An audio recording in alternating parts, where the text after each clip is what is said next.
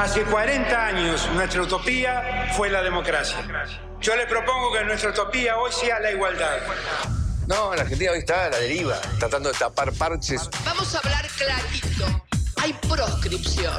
La grieta famosa, que es un invento de la política para generar odio y desde ahí conseguir más votos. Vas a meter preso a Videla. A todos los responsables. Estamos trabajando en armar una estrategia para enfrentar la izquierda a nivel internacional. La izquierda tiene que pelearla y la peleamos todos los días.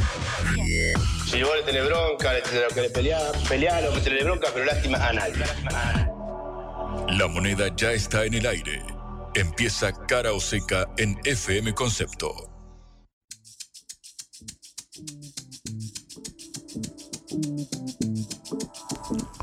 Hola, ¿qué tal? Buenos días, acá estamos de vuelta en Cara o Seca, esta producción de la Agencia Internacional de Noticias Sputnik. Soy Patricia Lee y Juan Lechman. ¿Cómo estás, Juan? Muy buenos días, Patri. Bienvenida a la Argentina primero. Claro, otra vez de vuelta en la realidad como corresponde, después de dos semanas de vacaciones en Colombia, afortunadamente.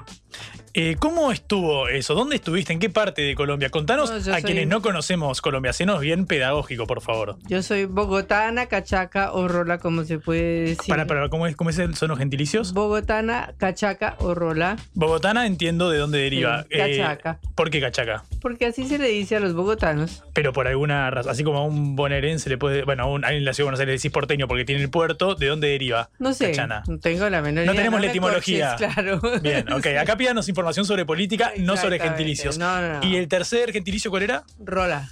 ¿Por qué? ¿Sabemos sé, el origen? porque somos rolos, hablamos así como con la R, entonces nos molestan los del interior que son de la costa o son lo que se llama paisas, que son los que Claro. viven de la zona cafetera. Que ahí no hacen que la hablan R. de vos, pues, este, hablan así como mm, de una manera, con, por ejemplo, con el vos, que no se utiliza en Bogotá, en Bogotá es el tú o el usted, Sí. jamás el vos, como acá, ¿no? Y en Cali en toda- o en toda la zona cafetera es el vos y el pues y el eh, es otra. Mira, o sea, el pues no se usa en Bogotá. por Ave ejemplo. María, pues, es decir, es como hablan los eh, paisas. Mira, ok, entonces. y luego están los costeños, costeños, entonces, bueno, son costeños. Entonces y- hablan y como. cuál, y cuál es el modismo típico de los costeños? Así como no, me no sé, pues. no sé, no sé porque no sé costeña, pero es. No querés hacer apropiación cultural y decimos. ese, claro, se comen las heces como los argentinos, pero es distinto. Ok. Eh, mierda, em, perdón la palabra, Sí, por se me escapó, eh, pero es que se comen las D, la R, los Claro, cartageneros, los cartageneros, en vez de decir cartageneros, dicen cartageneros, Ah, ok, la R como que la aspiran. Como Sí. podría aspirar la S. eh, cartageneros, así. Ok, mirá, qué interesante. Entonces vos estuviste en Bogotá. Sí, yo soy bogotana. Mi Ok. familia es bogotana, estuve en Bogotá y cerca de Bogotá, que es la sabana de Bogotá, que es toda verde, preciosa, divina. Y ahora en verano es eh, puro sol, cosa rara porque en Bogotá todos los días llueve, pero ahora en este enero no llueve. ¿Y cómo estuvo la temperatura y cómo encontraste Mira, a la pero es na- todo el mundo piensa que uno va a Colombia y se muere del calor y no es así. Yo tenía ese prejuicio, por ejemplo. No, Bogotá queda a 2.600 metros de altura, o sea, es imposible que sea caluroso. Hace sol y está lindo. Hará 20 grados en el sol y después a la noche hará 10 grados o 12 o 13 o algo por el estilo. Em, me interesa, Patri, una cuestión sustancial que es, cuando llegaste a Buenos Aires, ¿qué te sorprendió más? Eh, la, la cantidad de mosquitos Sí, que están mosquitos. azotándonos o eh, el hecho de que no hiciera tanto calor, pero sí una humedad insoportable, básicamente? Sí, bueno, la humedad es propia de Buenos Aires, Claro. ¿qué se le va a hacer? Pero los mosquitos, por favor, es una oleada terrible de mosquitos. Sobre todo si uno está cerca del río y yo estoy cerca del río, de manera que lo sufro particularmente.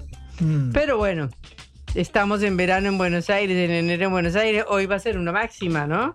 Eh, una máxima, supongo que habrá en, este, en estos eh, momentos una máxima de temperatura. No sabría decirte precisamente cuál. 33 grados va a ser, o ya 33. está en casi 30. 33 son mejores, eh, Patri, efectivamente. Eh, está hablando en este momento el portavoz presidencial Manuel Adorni, Patri, bueno, perdón. entonces separemos los comentarios de los viajes y escuchemos a Adorno. Dale, a ver qué dice. contratos de estos 1.254 que están en revisión, donde tendrán, por supuesto, la, la- bueno, una definición en las próximas, en las próximas semanas. Entre algunas de las decisiones que se tomaron allí en el ministerio, en cabeza por supuesto de la ministra Patricia Bullrich, se han eliminado todos los intermediarios de los seguros de todo el ministerio. Esto parece tal vez una trivialidad, pero esto implica un ahorro de unos 500 millones de pesos. Se, también se eliminó el 90% de los equipos de los celulares, eh, estimando un ahorro en 60 millones de pesos. Hay, por supuesto, celulares que son para uso operativo todo el resto se han, se han eliminado. También se han racionalizado insumos, insumos, por ejemplo, el café o algunas otras cuestiones en las que se van a ahorrar casi 10 millones y medio de pesos.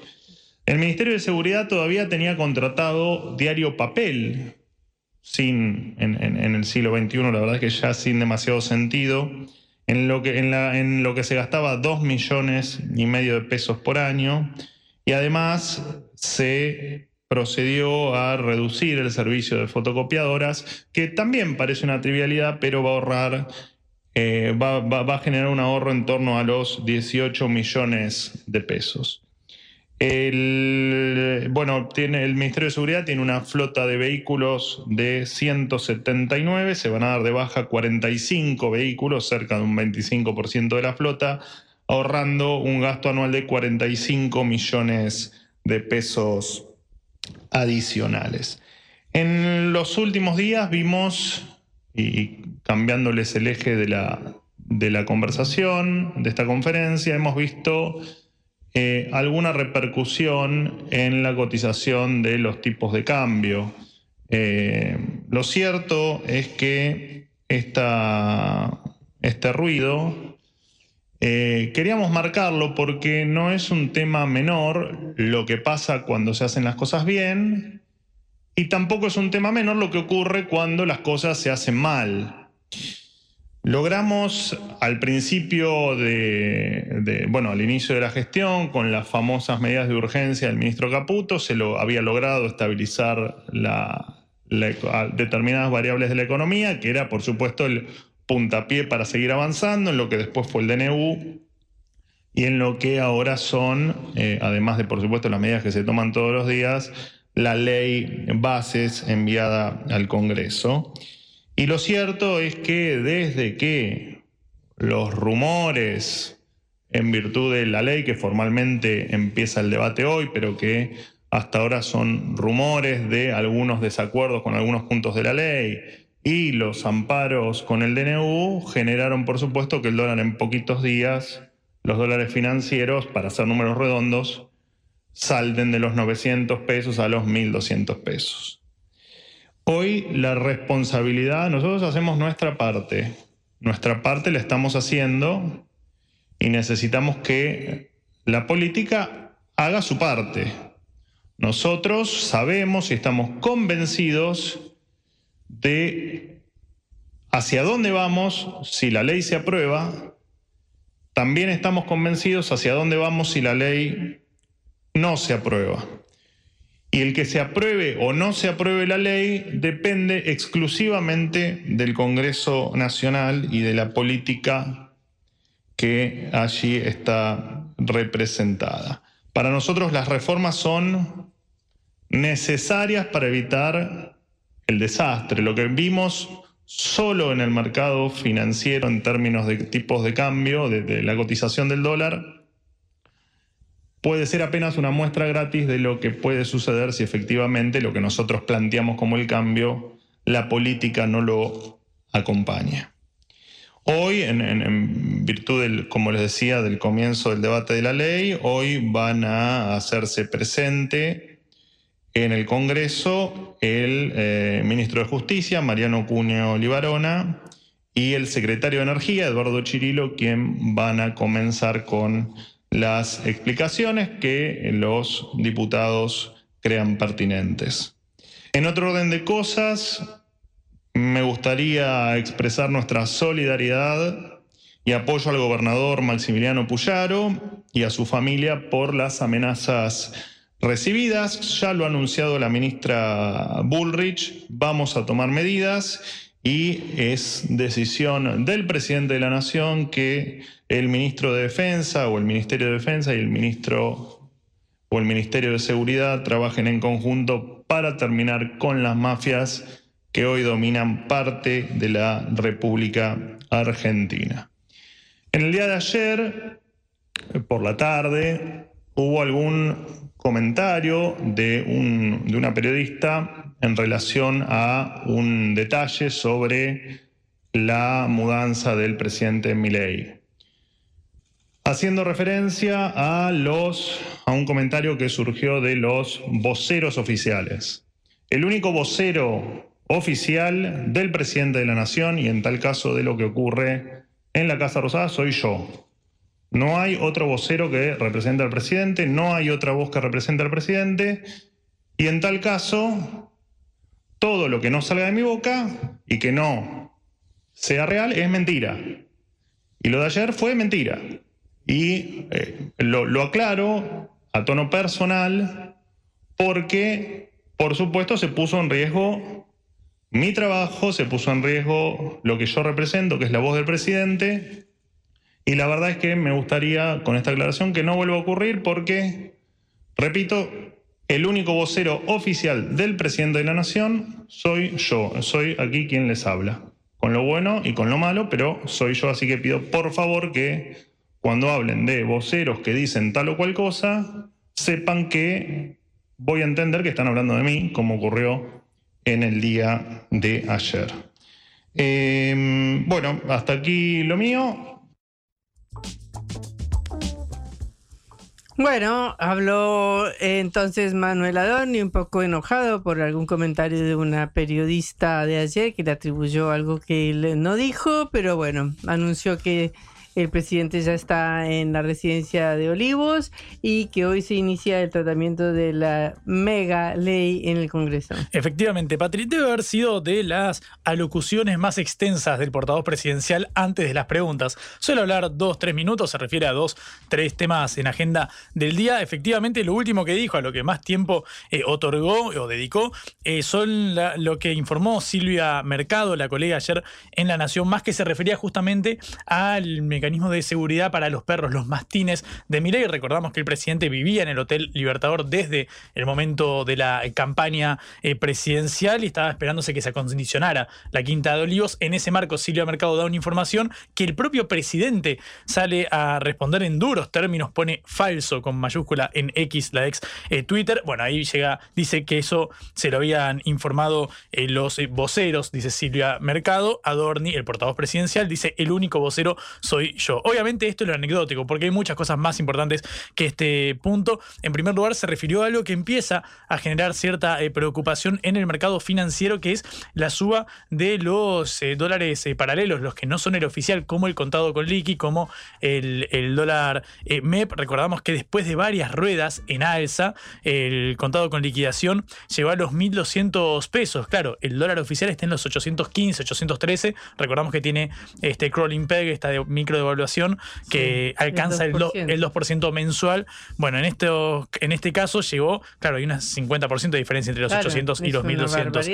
Efectivamente, al principio recordamos que había tenido como una buena recepción. 40% de, había bajado un montón la diferencia. Efectivamente, apenas adoptaron estas, estas medidas. Bueno, eh, Adorni dijo, nosotros en relación a esto, nosotros hacemos nuestra parte, necesitamos que la política haga la suya y por eso que se apruebe la ley Omnibus, bueno, marcando una diferencia entre el gobierno y la política entiendo que se refiere al Congreso y sobre todo a la oposición. El portavoz presidencial también habló sobre un tema muy sensible que eh, está eh, azotando a la provincia de Santa Fe con las amenazas que recibió el gobernador Maximiliano Puyaro de Juntos eh, por el Cambio. Obviamente inmerso esto en el clima de tensión por la violencia con el narco y en cuando se trasladó a estos detenidos jerarcas de organizaciones criminales de este tipo, dijo, nos solidarizamos, vamos a tomar las medidas necesarias, tanto el Ministerio de Defensa de Luis Petri como el de seguridad de Patricia Burrich. Y por último, Patri, para que no falte el ajuste a la casta, entre comillas, dijo que va a disminuirse la cantidad de vehículos Ah, oficiales sí, y, y de los celula- teléfonos. y de celulares. Yo no sé que, que van a hacer una tarjeta recargable, ¿viste? Que- No, sí, van a sacarle los celulares a los funcionarios, pero entonces que tienen que utilizar el suyo para trabajar. Bueno, será el ahorro. eh, Luis Toto Caputo confirmó que él se pagaba su café. Quizás ahora Sí. se paga también Bueno, ahora el se van a pagar celular. los celulares, eh, van a terminar de tener eh, choferes, van a terminar de tener autos. No, no todos los funcionarios, es hablado sobre todo de las segundas líneas. digo, Claro, para- obvio, uno uno tiende a creer que tiene sentido que el ministro de Economía pueda Tenga un auto. no tenga claro que estar estresado en el microcentro saliendo Sí. de, una, de una reunión. Bueno, efectivamente, Patria, hasta ahí llegó las declaraciones del portavoz Bueno. presidencial Manuel Adorni. Bueno, de manera que tendremos que tratar los temas de hoy que ya anunció Adorni. En primer lugar, que empieza hoy por la tarde el tratamiento en el Congreso del proyecto de mega ley enviado por el presidente Javier Milei a el Congreso, a la Cámara de Diputados, en donde se reúnen las comisiones esta tarde y esperan también la visita de ministros para iniciar el debate, entre ellos Mariano Cuneo Libarona. El ministro de Justicia Eh, y también Justicia. el secretario de Energía, Eduardo Rodríguez Chirilo, porque, claro, otro de los puntos centrales de la agenda de hoy es que Chirilo, el funcionario, eh, anunció que habrá aumentos del 33% en tramos eh, de las tarifas de gas, es decir, tres aumentos del 33% para febrero, para marzo y eh, para abril. Y, claro, desde el primero de ese mes, desde el primero de abril, va a eh, modificarse la forma en la que se distribuyen los subsidios eh, al gas, en este caso este esquema que sería una segmentación como la que intentó buscar el gobierno anterior, bueno, va a considerarse los ingresos de cada grupo familiar y una canasta básica energética para cubrir las, entre comillas, necesidades básicas indispensables de las eh, según cada zona eh, del país. Bueno, va algo en línea con lo que habíamos charlado extensamente el año pasado, Patri, cuando se impulsó esta segmentación energética, que en parte le costó el cargo a Martín Guzmán y que luego, bueno, con Sergio Massa terminó de delinearse, así que también estaremos metiéndonos en eso.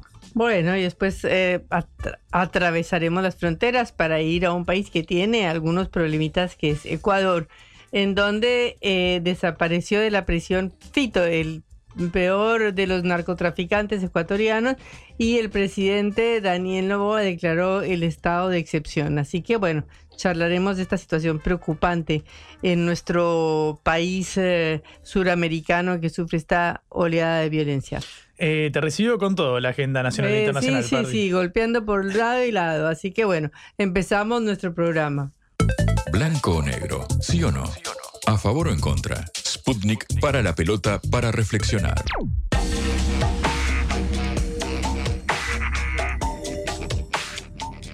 Como anunciábamos, ahora estamos ya en el día en que se inicia la discusión de la ley ómnibus en el Congreso, específicamente en la Cámara de Diputados.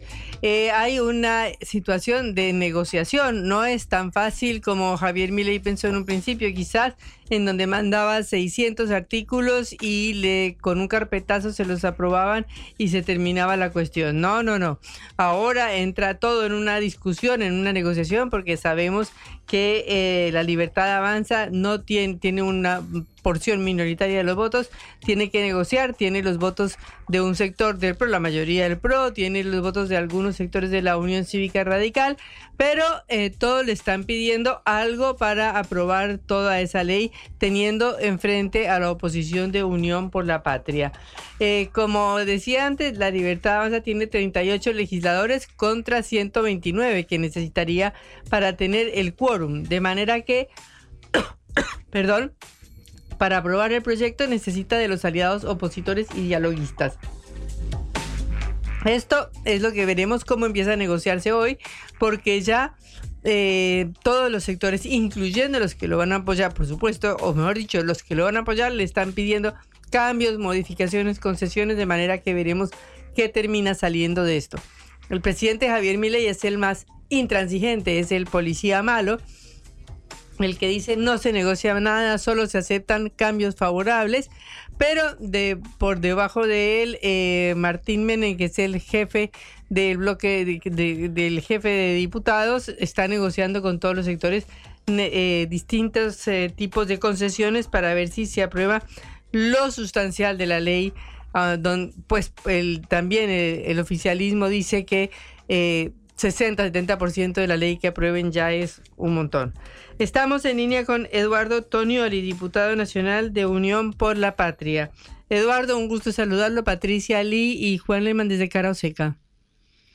¿Qué tal? Buen día, buen día a la audiencia, ¿cómo están? Bueno, buen día. Eh, hoy es un día clave porque empieza la discusión en, el- de- en la Cámara sobre el, em, la ley Omnibus que ha mandado el presidente Javier Milei y queremos saber ustedes como oposición cómo ven este tratamiento y qué piensan que va a pasar. Bueno, nosotros, eh, más que pensar qué es lo que va a pasar, lo que esperamos es que se pueda dar un ámbito de discusión, de debate, de interpelación a los funcionarios eh, y de elaboración legislativa eh, acorde con las dimensiones que tiene esta norma esta normativa propuesta, ¿no? Estamos hablando de 660 eh, artículos. Eh, si le agregamos los anexos, estamos hablando de casi 900 artículos que abordan aproximadamente 25 áreas temáticas, es decir, casi la totalidad de eh, nuestra vida económica, productiva, social, institucional, política, educativa, cultural, bueno, etcétera, ¿no? Y además plantea 12 delegaciones que en su, en su sumatoria terminan configurando casi la delegación total de las funciones del Congreso de la Nación en cabeza del Poder Ejecutivo, en cabeza del presidente de la Nación, ¿no? Algo, entendemos nosotros, está claramente eh, vedado en nuestra Constitución Nacional, que en su artículo 29 establece eh, la, la prohibición de delegar funciones que son propias del Congreso de la Nación eh, en el Poder Ejecutivo y, y caracteriza a quienes lleven adelante una, acción de estas características, una delegación de estas características como infames traidores a la patria, ¿no? Esto es un mensaje fuerte que ha querido dejar el constituyente a la hora de elaborar esta, este, este artículo para que claramente se entienda que no hay posibilidades de delegar eh, en el Congreso, del Congreso al Ejecutivo funciones que le son propias. Si se aprueba esto, así como está, nosotros decimos que el, Congreso de la Nación prácticamente se va a convertir eh, en el Cabildo, ¿no? Un lugar donde alguna vez se deliberó, pero que hoy serviría exclusivamente para hacer turismo, ¿no? Para que vengan los turistas y lo visiten. Eduardo, buenos días, ¿cómo estás? Juan Lemán te saluda. Eh, en la, la semana pasada vimos que, bueno, después de extensas eh, negociaciones, Guillermo Francos, el ministro del eh, Interior, declaró que podría haber modificaciones en materia, por ejemplo, de eh, la ley de pesca y el proyecto original, ahí dentro de la ley Omnibus, que, bueno, aquejaba a los gobernadores del sur, a los gobernadores de la, de la Patagonia. En caso de que estas modificaciones a puntos sustanciales se dieran en otros eh, aspectos, ¿considerás que hay forma de que un sector de Unión por la Patria termine apoyando en pos de la gobernabilidad o demás banderas? Yo creo que el, proyecto tiene una dimensión y un alcance sumado al, al DNU, en principio son a todas luces un intento de reforma constitucional encubierta, ¿no? Eh, cuyo objetivo es una reforma estructural de nuestra economía y nuestra sociedad, eh, con un grupo muy pequeño de ganadores detrás de esas reformas y de esas ya no desregulaciones, sino re-regulaciones eh, en función de los intereses de esos grupos. Hablamos de sectores del capital concentrado de la Argentina y del exterior y una multiplicidad de actores desfavorecidos eh, que la verdad que no me, por supuesto que no me alcanzan los dedos ni de la mano ni de los pies para contarlo porque eh, venimos eh, recibiendo pedidos de reuniones ya como bloque, pero también lo está recibiendo el cuerpo, aunque eh, la conducción del cuerpo no está aceptando esa posibilidad de incorporar al debate esos, a esos sectores, una cantidad impresionante de actores de nuestra vida económica, social, productiva, que quieren poder expresar sus pareceres, eh, poder eh, expresar en qué los afectaría la puesta en marcha de un programa de estas características, de normas de estas características. En ese marco es muy difícil decir, bueno, podemos acompañar en esto o en lo otro, por lo que significa el paquete en su totalidad y por la integralidad y por cómo están imbricadas muchas de estas muchas de estas medidas, ¿no? Eh, hay una clara afectación a la soberanía nacional en aspectos como eh, lo que incorpora el DNU en materia de ley de tierra, eh, la reforma de leyes como la ley de, pesca, el, el, intento de privatización de algunas empresas que son claves a la hora de la seguridad nacional y de garantizar nuestra soberanía. Hay una clara afectación a economías regionales de todo tipo y están ahí los gobernadores y como los gobernadores patagónicos están reclamando por la ley de pesca, los gobernadores de la zona núcleo de nuestro país, entre ellos eh, nuestra provincia, están reclamando por la ley, eh, perdón, por la afectación a las empresas locales eh, que producen biocombustibles a partir de la apertura a las multinacionales, eh, eh, y bueno, y, así una multiplicidad de reclamos, ¿no? Nosotros la verdad que no vemos hoy eh, favorables o loables, más allá de algunos títulos que sí, bueno, es necesario, por ejemplo, pensar en la despapelización y la desburocratización del Estado. Si se me, si se me permite encontrar algo dentro de todo ese articulado que eh, tiene algún grado de sentido común. ¿Es necesaria una reforma laboral? Bueno, la verdad que sí es necesaria una reforma laboral, pero la que están proponiendo en realidad es arrasar con escenarios de, derechos conquistados por, por luchas obreras que han llevado sangre, sudor y lágrimas a los argentinos, fundamentalmente a los trabajadores. Entonces es muy difícil para el peronismo poder acompañar algo de todo lo que aparece ahí, en la medida que el 99% de lo que aparece eh, va en desmedro de los derechos de los trabajadores, eh, es, son una agresión a nuestro federalismo eh, y, significan una resignación de soberanía en, función o, o, en función de los intereses de algunas corporaciones económicas, ¿no? Eduardo, recién el portavoz Manuel Adorni decía que, bueno, es responsabilidad ahora de la política ver si acompaña este proceso de reformas que va a ayudar a estabilizar, entre otras cosas, los mercados financieros a raíz de la suba del dólar MEP y el contado con liquidación, pero también, por supuesto, la macroeconomía en general, con esta aceleración inflacionaria que, según consultoras privadas, estaría cerca del 25%, 30% para diciembre y demás. ¿Qué respondes a estas declaraciones del vocero?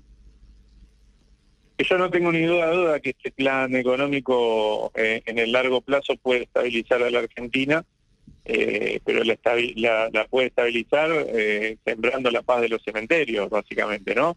Porque nos están planteando ir hacia una recesión inducida, es decir, acá no hay impericia, se está buscando efectivamente una recesión, para que después haga su magia, entre comillas, la inflación alta y licúe eh, el salario de los trabajadores y se lleve puesto lo que el capital más concentrado en la Argentina siempre caracterizó como el costo argentino, ¿no? que no son más que el entramado legislativo que garantiza derechos a, los trabajadores.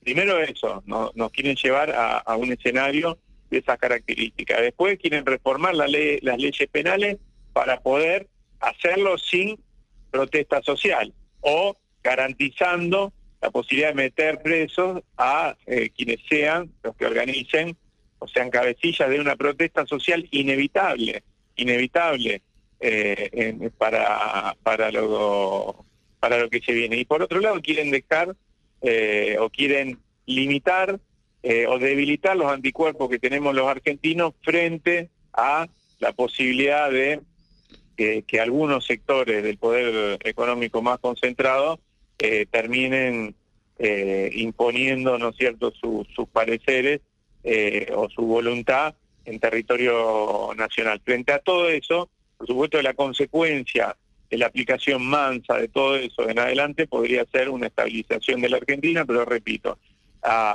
con niveles de exclusión que la Argentina no ha conocido en, en, el siglo XX y en el siglo XXI, aún habiendo pasado por crisis enormes, ¿no? Busca la centroamericanización de la Argentina, aunque esto suene, suene feo, pero es lo que están buscando, una Argentina con eh, una un grupo o una clase dominante muy pequeña, eh, muy acomodada y muy por encima del resto de la sociedad y después la inmensa mayoría de los argentinos por debajo de la línea de pobreza, sin una clase media poderosa que es lo que ha caracterizado a la Argentina, gracias a todo ese entramado al que hacía referencia antes, ¿no? Eh, por supuesto que eso, eh, de, cumplirse con este programa, podría estabilizarse, pero podría estabilizarse en un escenario de enorme dolor para nuestro pueblo. La estabilidad que buscamos es una estabilidad con armonía social, ¿no? Eh, diputado, ayer salió una noticia en, que replicaron varios medios eh, del, del, país, sobre todo la televisión, en el cual dice que el salario argentino mínimo medido en dólares es de 152 es decir, el penúltimo más bajo de Latinoamérica. Eh, ¿Ustedes qué proponen para compensar esto, teniendo en cuenta que no ha habido dentro de las propuestas de mi ley ninguna que tienda a mejorar los ingresos de los argentinos? En la campaña fue claro las dos propuestas que estaban circulando. Una es, es esta, que no es una política de ajuste en términos tradicionales, sino de transferencia de recursos eh, por lo tanto, si el, salario eh, promedio eh, es ese al que hacía referencia, por supuesto lo que le espera a la Argentina adelante es un salario promedio mucho más mucho más bajo, ¿no? y la otra propuesta es la que sostenía Sergio Massa, que no desconocía la necesidad de hacer de alguna manera ajustes macroeconómicos, de acomodar la macro, como se suele decir coloquialmente, pero que entendía que cualquier política eh, de, reacomodamiento de los números tenía que ser con la gente adentro, es decir, con una política de salarios y de ingresos. La historia argentina tiene ejemplos de que esto ha podido, de, que esto ha sido posible. Un ejemplo más claro es la primera gestión de, de, peronismo o el segundo gobierno peronista con Gómez Morales como ministro, donde efectivamente se llevó adelante después de una etapa de enorme expansión de derechos eh, y de poder adquisitivo eh, de los trabajadores eh, argentinos eh, en esa etapa, una etapa había cuenta de las restricciones impuestas por la sequía, eh, por, por, el bloqueo externo, etcétera, de mayores restricciones y donde se decidió llevar adelante una política de acomodamiento de los números, de acomodamiento de la macroeconomía, pero con una política de salario y de ingreso acorde, en ese momento de salario, ¿no? Porque la inmensa mayoría de los argentinos eran asalariados. Bueno, eh, ¿Es posible? Es posible. Era lo que proponía Sergio Massa. Bueno, el electorado ha optado por otra cosa, lo que sí yo creo que el electorado de ninguna manera le ha dado un cheque en blanco a esta gestión para que el ajuste recaiga sobre los sectores de menores ingresos. ¿no? El discurso predominante eh, de Javier Milei, al menos durante la campaña y al menos en lo que fue de la general al balotaje, fue que el ajuste iba a estar dirigido hacia la casa, ¿no? Por supuesto que es un significante vacío, eh, pero ese fue el discurso y la inmensa mayoría de su votante entendió eh, que no eran ellos, que no eran los asalariados, que no eran los que no eran las pymes, bueno, pero la actividad industrial. Precisamente por eso mi pregunta es, ¿ustedes qué, qué propuesta hacen para compensar esta situación gravísima que están viviendo los trabajadores argentinos? Bueno, nosotros la propuesta era esa, la propuesta era, llevar adelante política de acomodamiento de lo macro, pero con política de ingreso, eh, con una política de ingreso distinta. Es decir, en esta etapa, por ejemplo, eh, tendríamos que estar discutiendo eh, qué, qué pasa con el salario mínimo, convocar al Consejo del Salario Mínimo, porque, porque eso también establece no solo un criterio eh, hacia la administración pública, sino también hacia, hacia los privados, política hacia la administración pública de, de, aumento, de refuerzos, de bonos, de todo lo que sea necesario para capear el, el temporal. Pero repito, no es un temporal que, que, que esté creciendo producto de la impericia de esta gestión, sino que es inducida por esta gestión. Entonces es muy difícil discutir en términos racionales eh, cuando uno impugna es esta, esta voluntad de la gestión de ir hacia un escenario recesivo, es decir, no es que se están equivocando, quieren eh, planchar los salarios y los ingresos de los argentinos, fundamentalmente los trabajadores, para que dejen de consumir eh, y, para, para que la inflación de alguna manera lo, lo- lo- los meta ahí abajo eh, de la tabla de, de posiciones, ¿no?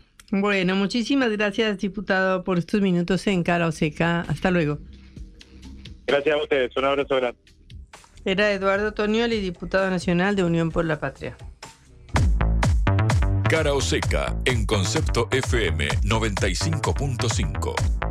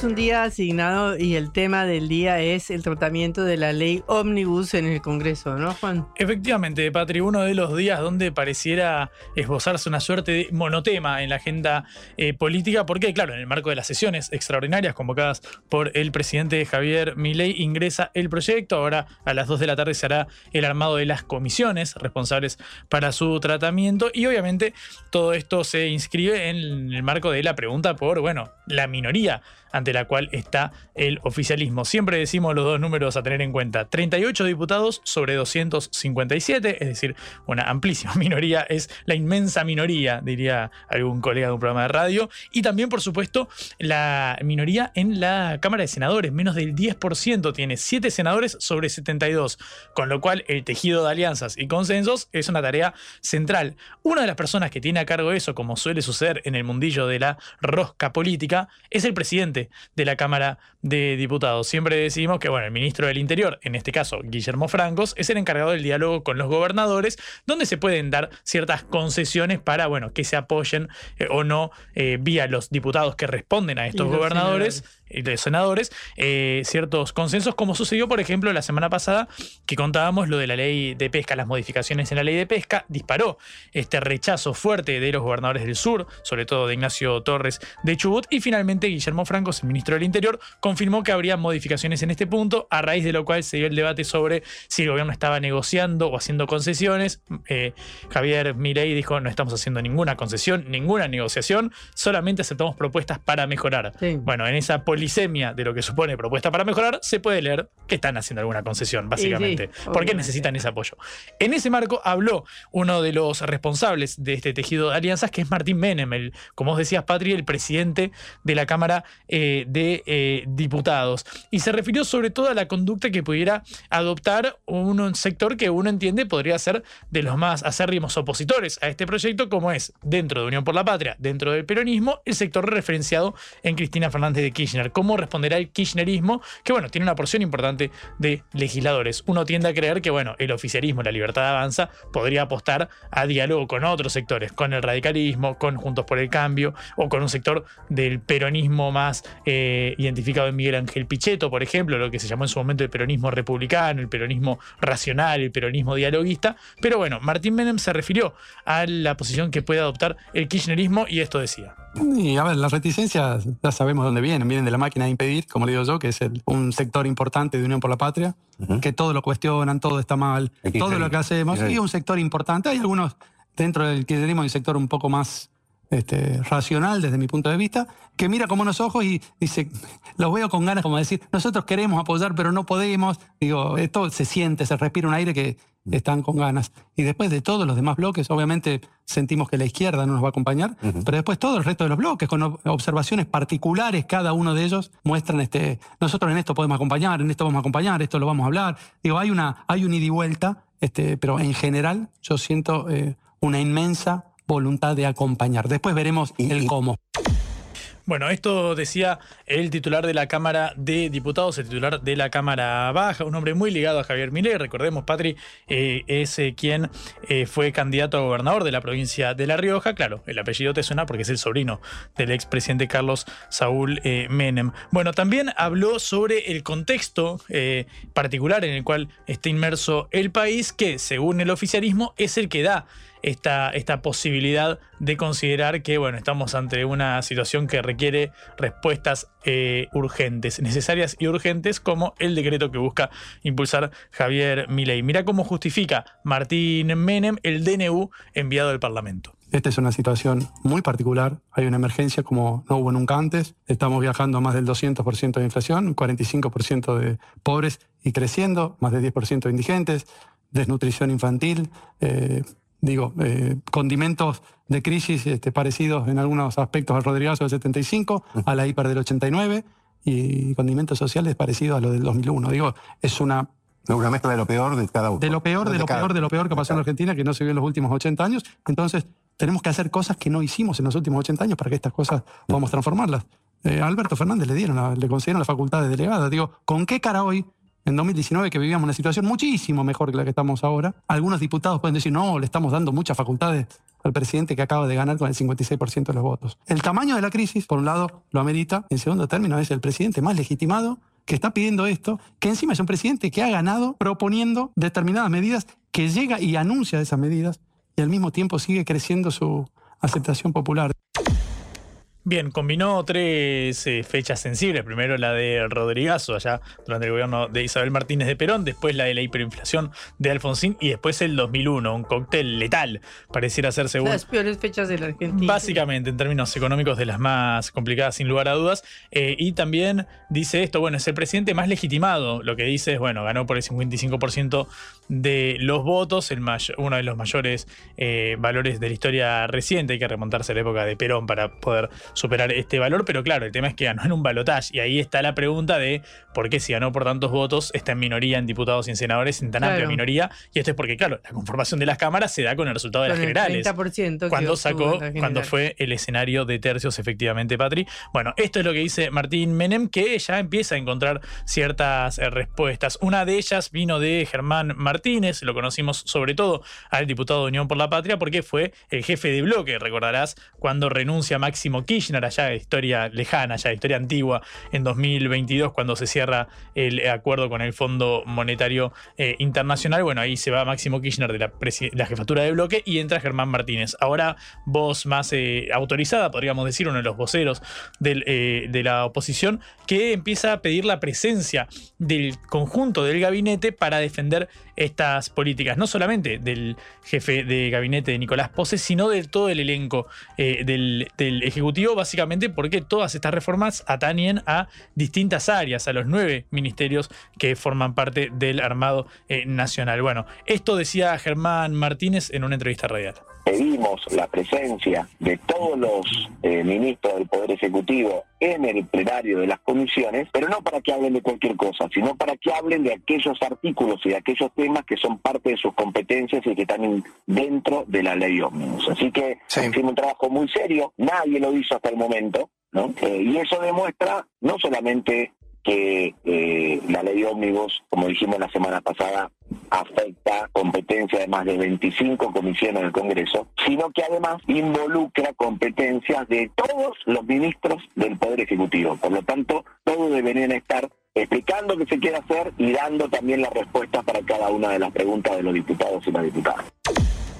Bien, hasta la palabra de Germán Martínez, quien también habló, Patri, es Rodrigo de Loredo, el de Juntos eh, por el Cambio del eh, Radicalismo, fue candidato a eh, intendente de la ciudad de, Córdoba, la capital de la provincia mediterránea, que también coincidió con esta lectura. Hace un ratito decía él eh, jefe del eh, radicalismo, Martín Lustó, el presidente, decía no íbamos a ser nosotros los voceros de la oposición acérrima a este proyecto, pero claro, eso no quita que pidan también, por ejemplo, la presencia de los ministros, como decía recién Germán Martínez. Escucha lo que decía de Loredo hoy a la mañana le sugerí al presidente de la Cámara que envíen los principales funcionarios. Por ejemplo, me dicen eh, Federico Sturzenegger, que ha sido uno de los principales, digamos, redactores de estos textos. Bueno, no, no va porque no tiene un cargo específico. Bueno, me parece que es un argumento de un formalismo que para, paradojalmente a veces nos, nos critican a nosotros de aferrarnos a la forma, digamos. Si es uno de los autores, sería bueno que vaya para que se acelere, digamos, todas las dudas, se aclaren todos los temas, fundamentalmente porque somos un bloque nosotros que estamos de acuerdo con la gran mayoría de las reformas que... Bueno, hasta ahí la palabra de, eh, de Loredo, que claro, estaba citando el nombre de Federico Sturzenegger, el autor la cabeza detrás de este... De no este- tiene ningún cargo. Efectivamente, este proyecto de reformas que apareció justamente, recordarás Patri, cuando fue la cadena nacional, en la cual Javier Milei presentaba el decreto de necesidad y urgencia, se lo veía a la derecha del eh, presidente, incluso más cerca que funcionarios clave, o al menos rostros visibles del oficialismo, como eh, Caputo, el ministro de Economía, o Patricia Burrich de Seguridad, dos figuras de peso dentro del gabinete. Bueno, Sturzenegger, sin ningún cargo formal, también aparecía ahí, y en ese marco es que dice De Loredo, bueno, está bien, no tiene ningún cargo eh, formal, pero sabemos que es uno de los rostros de, este, de esta iniciativa. Bueno, hasta ahí está el, el ambiente del diálogo parlamentario que se avecina para hoy a las 2 de la tarde cuando arranque todo el procedimiento protocolar para el tratamiento de la ley Omnibus. Veremos qué depara al oficialismo. Está forzado a llevar a cabo ciertos ciertas concesiones, incluso para mantener, como decías en tu, en tu, en tu introducción, Patri, de la entrevista, el núcleo duro del paquete de eh, iniciativas. Eh, hace un ratito, por ejemplo, Oscar Sago, el jefe de bloque de la libertad eh, avanza, decía, bueno, el capítulo en el cual eh, se prohibía la eh, congregación de tres personas en el espacio público, impedimento de la circulación, quizás Muy podemos modificarlo. En mi familia somos cuatro, dice Oscar Claro, Sago. Básicamente, O sea, si salen juntos ya los meten en el preso. Claro, hay que ver cuánto ancho ocupan en la vereda para no interrumpir la circulación. Bueno, eh, ese es uno de los capítulos que parecieran más anecdóticos en ese sentido, pero bueno, hay que ver si va a estar disponible para hacer ciertas concesiones en pos de cuidar el núcleo del proyecto. Cara o seca. En el foco. you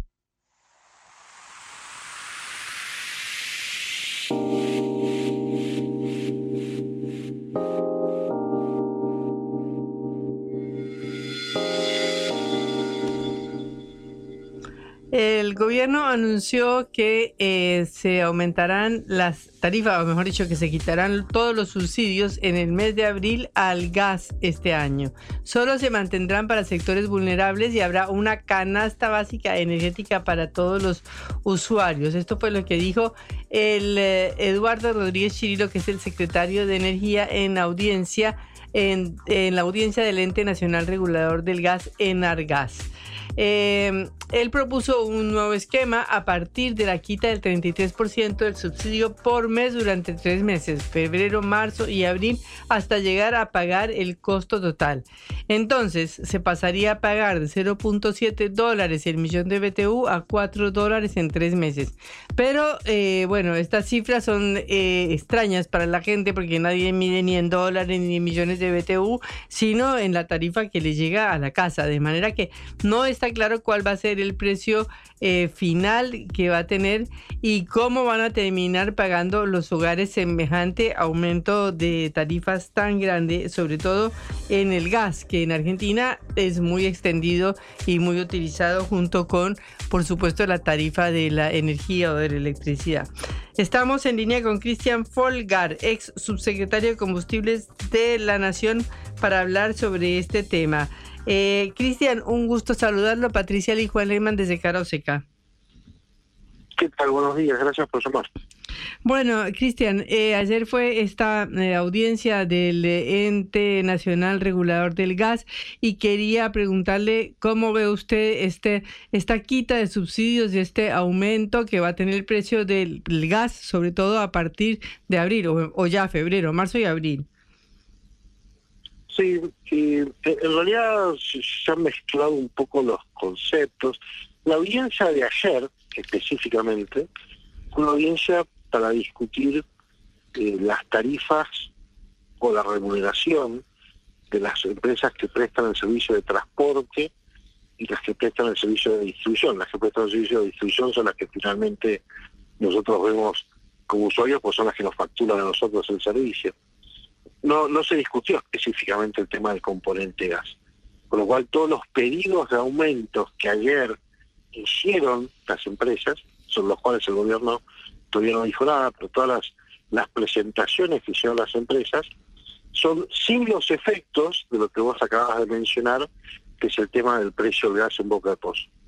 Para que nos demos una idea más o menos hoy, eh, en, términos de las tarifas, el, concepto gas en Boca de Pozo es más o menos la mitad de lo que pagamos eh, en, nuestras en nuestras facturas. La factura total, la mitad, es el, el concepto gas en Boca de Pozo. Con lo cual, si eso lo estuviera multiplicando por cuatro, solamente ese concepto, para seguir un poco el ejemplo que vos dabas antes, si se multiplicaba por cuatro o más, bueno, el, impacto en las facturas es de, la mitad de ese múltiplo, con lo cual, por el componente gas, la, la factura solamente se, si, se le incrementa cuatro veces al gas, las facturas se van a incrementar en más de dos, en más de dos, de dos veces.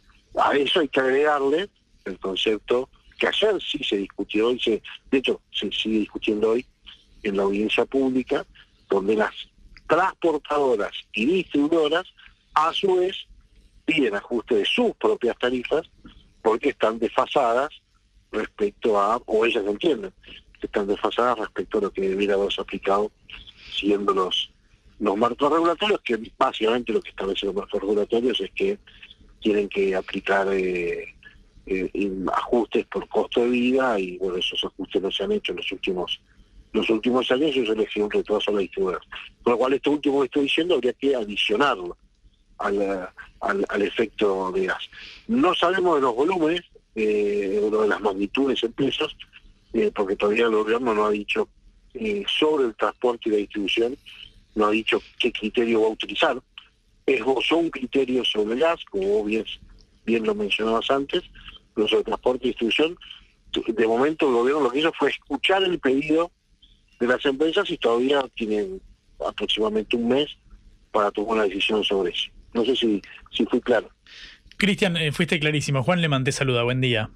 Hola em, Juan, ¿cómo estás? Buen día. Para intentar ser lo más eh, pedagógico, y cuando digo ser me refiero a que vos lo seas, porque sos el especialista en este caso, para quienes nos están escuchando, uno tiene el modelo de segmentación que había propuesto el gobierno eh, anterior de Alberto Fernández con estos tres niveles de los sectores populares, los sectores medios y los de altos ingresos. En este caso, para pasar en limpio, a los sectores medios se les homologaría la tarifa con la que pagan los sectores altos, es decir, sería más eh, el aumento alcanzaría una porción más grande de la población, porque originariamente se iba a dividir en tres niveles, y bueno, es como sucedió con el IFE en la pandemia, se dieron cuenta de que en verdad el aumento iba a ser mucho más eh, susceptible para los eh, sectores de, de medianos ingresos. ¿Cuáles son las diferencias cualitativas entre aquella segmentación y la que busca este gobierno? Bueno, en función de lo que anunció ayer eh, el secretario de Energía, que de hecho abrió la audiencia, el primer expositor, sería un esquema en donde habría una canasta energética, se conseguiría una canasta energética que vendría a ser algo así como el, el, consumo mínimo de energía en función de las zonas del país. Esto englobaría tanto energía eléctrica como, como gas.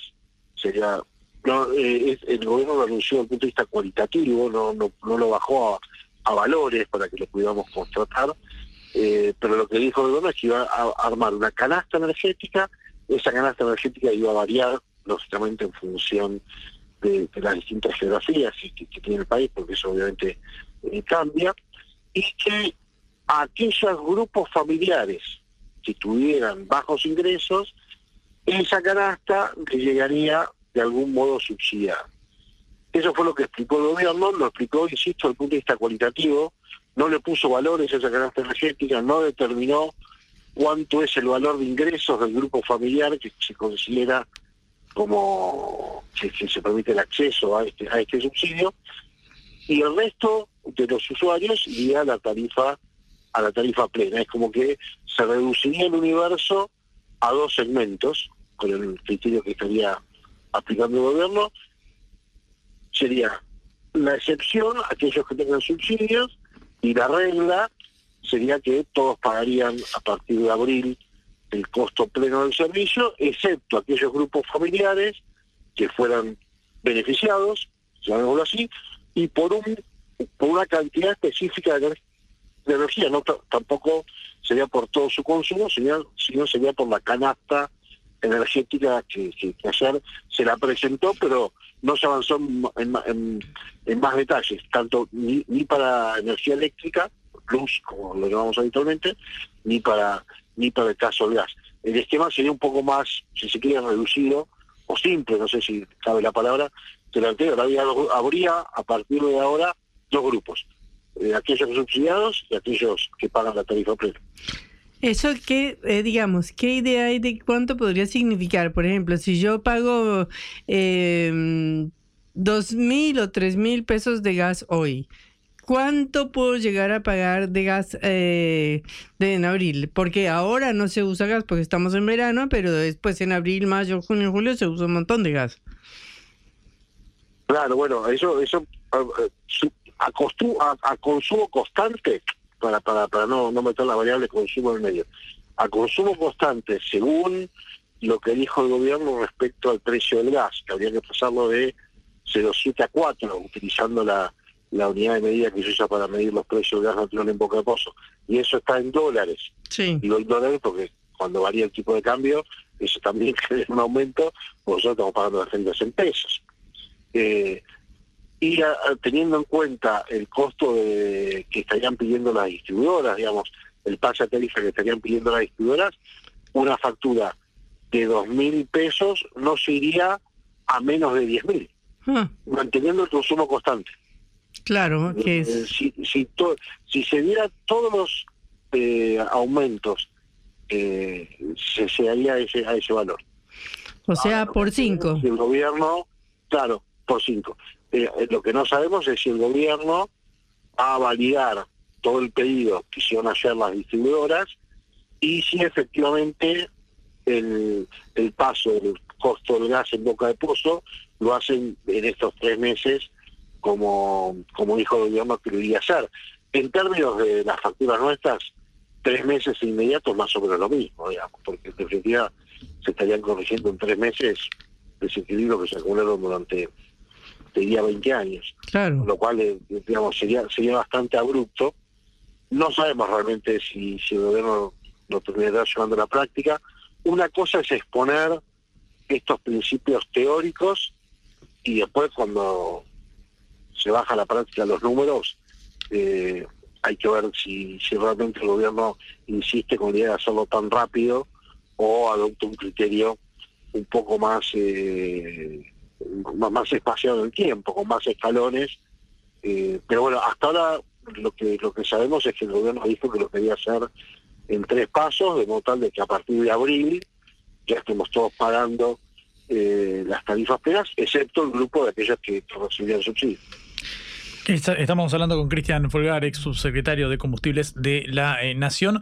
Cristian, abstrayéndonos un poco de esta, de esta coyuntura tan, tan caliente que estamos atravesando, a veces aparece un planteo similar al que eh, aparece también cuando se habla de los combustibles, que es, bueno, pero si Argentina puede producir eh, gas o petróleo a través de las reservas en eh, vaca muerta, ¿habría forma de amortiguar un tanto este impacto considerando que podríamos ser eh, productores de estos eh, hidrocarburos, de estos recursos? ¿Hay forma de que eso de alguna manera amortice el gasto en eh, subsidios para que, bueno, en un futuro cercano se dé una reducción real, en términos reales, obviamente descontando la inflación, del peso de, las tarifas?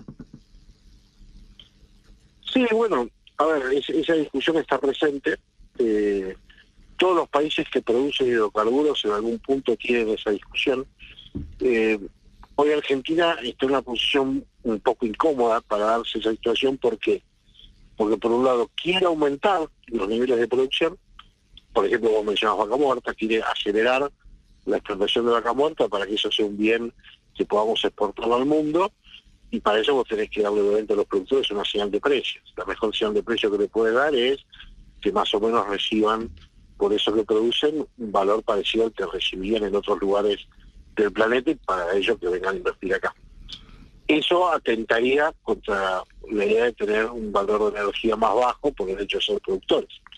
Entonces ahí tenemos que jugar con esa con, esa disyuntiva. Si queremos darle buenas señales de precios a los productores, tenemos la contracara que es que eh, las casas de familia, fundamentalmente los, grupos familiares, se puede hacer muy pesado y muy cuesta arriba la factura energética.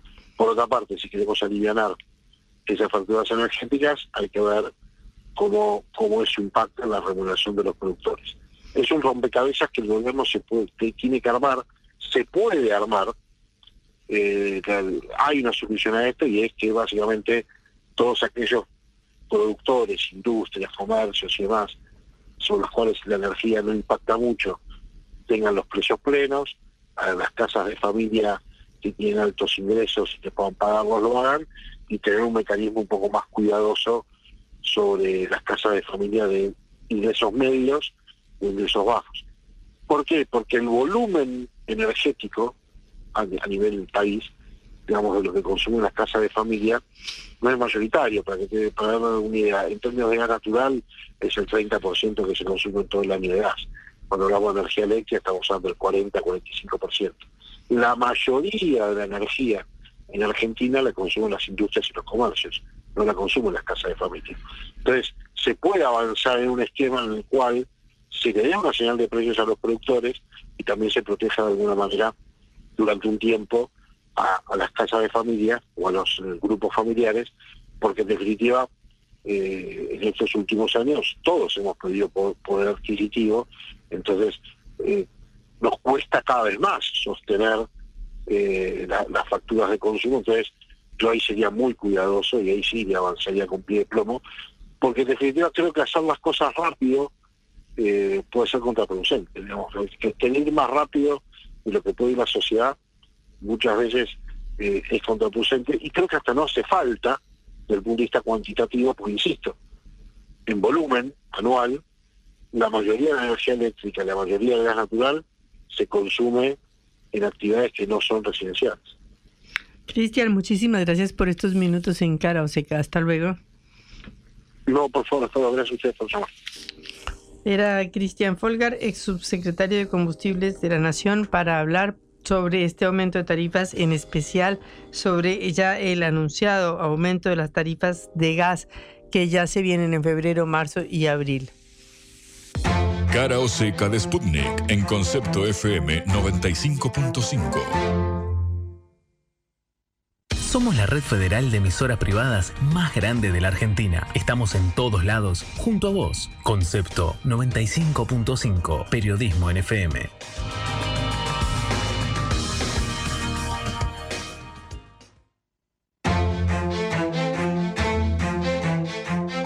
Cara o seca.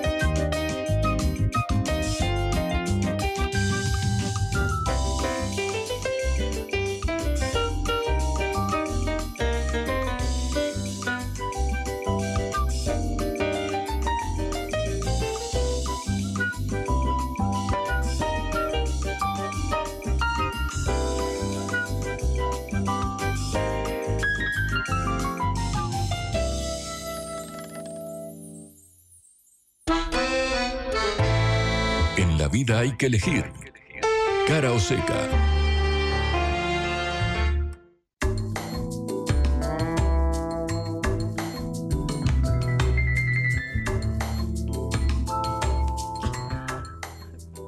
Como sabemos, el triunfo de Javier Milei fue un hecho internacional. Ya hablamos de que eh, revistas como The Economist o medios internacionales como The Guardian, New York Times, Washington Post, etcétera, se refirieron ampliamente al triunfo del libertario, eh, que bueno, por algunos es preciado y aprobado y por otros es criticado, incluso The Guardian, que es una revista, eh, The Economist, que es una revista, la más tradicional revista económica que existe en el mundo, eh, desde las épocas de Carlos Marx en adelante, se refirió a Javier Milei con muchas críticas. Pero bueno, ahora él em, ha eh, sido noticia porque Donald Trump festejó el triunfo de Javier Milei y lo felicitó por teléfono y le mandó un video público. Y el expresidente después dio detalles de este intercambio entre ambos. Trump dijo que la reciente hora de victorias populistas y conservadoras, desde la de Milei en Argentina hasta la de Giorgia Meloni en Italia, muestra que este movimiento internacional está más fuerte de lo que era en 2016. Precisamente em, ahora eh, sabemos que este año es electoral en Estados Unidos, se vienen las elecciones de noviembre eh, y el, líder Trump, que tiene este lema de MAGA, Make America Great Again, está esperando volver al poder. Eh, las cotizaciones de Joe Biden son bajísimas en este momento y por eso, perdón, el equipo eh, de Trump está muy contento pensando que a pesar de todos los juicios, de todos los procesos, de toda la campaña que hay en su contra, eh, Trump tiene muchas posibilidades en las próximas elecciones. el jefe del movimiento MAGA fue quien llamó a Milley por teléfono. La conversación existió en realidad. dijo Trump ahora, dando su versión de los hechos, que eh, el tipo de Argentina dijo que la mejor persona del mundo es Donald Trump. Me llamó justo después de ganar. Nunca había hablado con él. Me llamó para darme las gracias. El republicano lo dijo en una entrevista que dio en su casa de mar a lago en Palm Beach. Este es el relato del nuevo eh, presidente o del nuevo candidato a presidente de Estados Unidos, quien tomó la iniciativa. La conversación se habría concretado gracias al contacto facilitado por el hijo del brasileño Eduardo Bolsonaro, de, Jair Bolsonaro, Eduardo Bolsonaro, que como recordamos estuvo en la posesión presidencial de Javier Milei. Eh, según Trump le dijo, hola, ¿por qué me quieres dar las gracias? Y Milei le respondió, sus políticas allanaron el camino para esto. Lo tiene todo. Me llamó la noche que ganó las elecciones y me agradeció mucho. Me lo agradeció profusamente, dijo el candidato republicano. Le dije precisamente que es esencialmente el trumpismo, un movimiento MAGA Trump eh, y que este es una eh, la libertad avanza es un movimiento trumpista porque también quiere volver a ser Argentina grande otra vez. Entonces se llama hacer Argentina grande de nuevo. Tiene sombrero maga, se dijo Trump, como si fuera hablando de Harry Potter. Eh, también Trump le dijo a Breitbart, que es un medio muy conocido en Estados Unidos, que la reciente ola de victorias populistas muestra que el movimiento internacional de conservadores está más fuerte de lo que estaba en 2016, que es cuando él pudo ganar. Bueno, de manera que eh, tenemos este contacto, o como se diría, no sé si estrecho, pero por lo menos este mm, intercambio amable, eh, favorable, entre el que puede llegar a ser otra vez presidente de Estados Unidos, que es Donald Trump, y nuestro nuevo presidente Javier Milei. Veremos si progresa y veremos si eh, efectivamente Trump gana las elecciones, porque faltan todavía 11 meses para ello. Veremos si esto después ayuda a la Argentina y ayuda a Javier Milei. Esto es Cara o Seca, el programa de reflexión y análisis de Sputnik por concepto FM.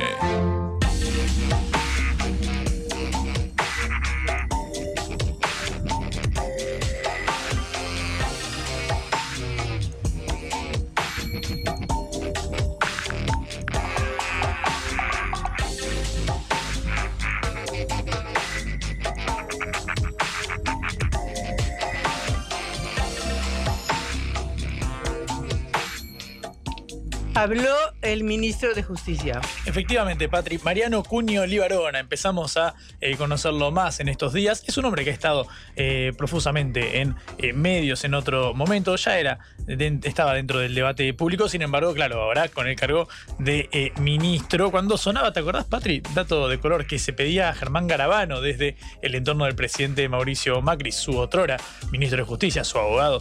También, bueno, finalmente ahí Milei le ganó la, la publicidad en ese punto. Y Cuño Libarona se refirió a uno de los temas eh, centrales en cierto punto del diálogo con eh, Cristina Fernández de Kirchner. Vos recordás que el 10 de diciembre, el día del traspaso de mando, intercambiaban risas Milei y Cristina. Pareciera que hasta que había más buena Sí. onda entre ellos dos que entre Milei y Villarroel o Cristina y Alberto. Bueno, eh, y se refirió Julio Libarona a esta idea de que hubiera algún tipo de pacto para no avanzar en las causas contra Cristina Fernández de Kirchner, como si eso hubiese sido una negociación debajo eh, de la mesa, o la idea de que a diferencia de durante el gobierno de Mauricio Macri, la, justicia no estuviera tan dispuesta a avanzar en esa dirección, digamos, bajo la conducción, por supuesto, eh, política de al menos del, del presidente, si bien, por supuesto, en la formalidad, Poder Ejecutivo y Judicial, en- dentro del sistema republicano, están bien escindidos, al menos en lo formal. Bueno, Mariano Cuño Libarona se refirió a esta cuestión y escuchá lo que decía. Yo dejé de ir a tribunales, no veo no voy a Comodoro Pi, no hablo con nadie. Eso es tarea de la independencia propia que quiere darle el presidente Milei a este, a este gobierno. Eh, nosotros no perseguimos, no es nuestra tarea perseguir, eso es tarea de los fiscales. Sí, vamos a atacar y al máximo, cuando tengamos información verosímil y pruebas, la corrupción. Y la vamos a hacer la denuncia a full, con elementos, con contundencia, ante las autoridades pertinentes que es el fiscal o el juez. Es- eso que se queden tranquilos todos, no hay nadie que vaya a denunciar más que yo y que odie más ese tipo de delitos que yo. Nadie odia más ese tipo de delitos que yo, dice, vamos a avanzar igual contra la eh, corrupción. Eh, Cuño Libarona también se refirió a un tema que me llamó la atención que eh, estuviera en esta entrevista cuando se estaban hablando de temas de tal eh, calibre, que era más del aspecto simbólico, en torno al INADI, obviamente este organismo del eh, eh, Estado, básicamente para velar contra la no discriminación, la inclusión social y demás. Pero dijo que se mudaría eh, a la ESMA, a, mejor dicho, al Espacio Memoria y Derechos Humanos, es decir, la ex Escuela de Mecánica de la Armada, donde se llevó, a cabo emblemáticamente la represión clandestina durante el terrorismo de Estado de la última dictadura. Bueno, en ese marco, Cunio Libarona dio estas declaraciones en TN. Escucha lo que dijo. Vamos a así anular un montón de organismos que no funcionan, vamos a mejorar el INADI, lo vamos a hacer efectivo, real. Pero para que tengan una idea, el INADI tiene 400 empleados en Capital Federal. Toda la justicia de instrucción del edificio de Talcahuano, 550, tercer y quinto tiene menos. Y estos investigan todos los delitos de la Capital Federal, grandes, y estos investigan nada más que discriminación. Y hay en todo el interior del país. Y entonces vamos a tratar de ordenar. Tengo organismos que fueron copados con una gran iniciativa que era ayudar a la víctima y yo lo voy a centralizar todo hoy con las comunicaciones existentes en un ámbito con eficaces abogados que los van a orientar a las víctimas y a las víctimas también de discriminación que van a ir al ESMA. Me voy a sacar edificios que salen a alquiler en cantidad y mucha plata y tengo 14 hectáreas para hacerlos trabajar en un buen lugar propio y voy a, ordenar un gran apoyo psicológico sobre la víctima. Bueno, un apoyo psicológico sobre la víctima. Esto es lo que propone el eh, flamante ministro de eh, Justicia, eh, Mariano Cuño eh, Libarón, hablando sobre estos dos temas. El primero me llamó la atención por el peso, por supuesto, que tiene la, idea de bueno, la lucha contra la corrupción y demás banderas arreadas, sobre todo por Juntos por el Cambio. Hay que ver cómo se. qué, qué- qué forma de metamorfosis adoptan durante el gobierno de Javier Milei. Y por el otro, esto vinculado a un tema muy sensible como es la lucha por los derechos humanos y demás en términos de lo que sucedió en la Escuela Mecánica de la Armada. Bueno, una voz que empezamos a conocer de a poco, la del ministro de Justicia, que bueno, tendrá eh, bajo su órbita uno de los puntos más sensibles durante este gobierno. Lo que a Verne le tomó 80 días lo hacemos en una tarde. La vuelta al mundo en la vuelta a casa.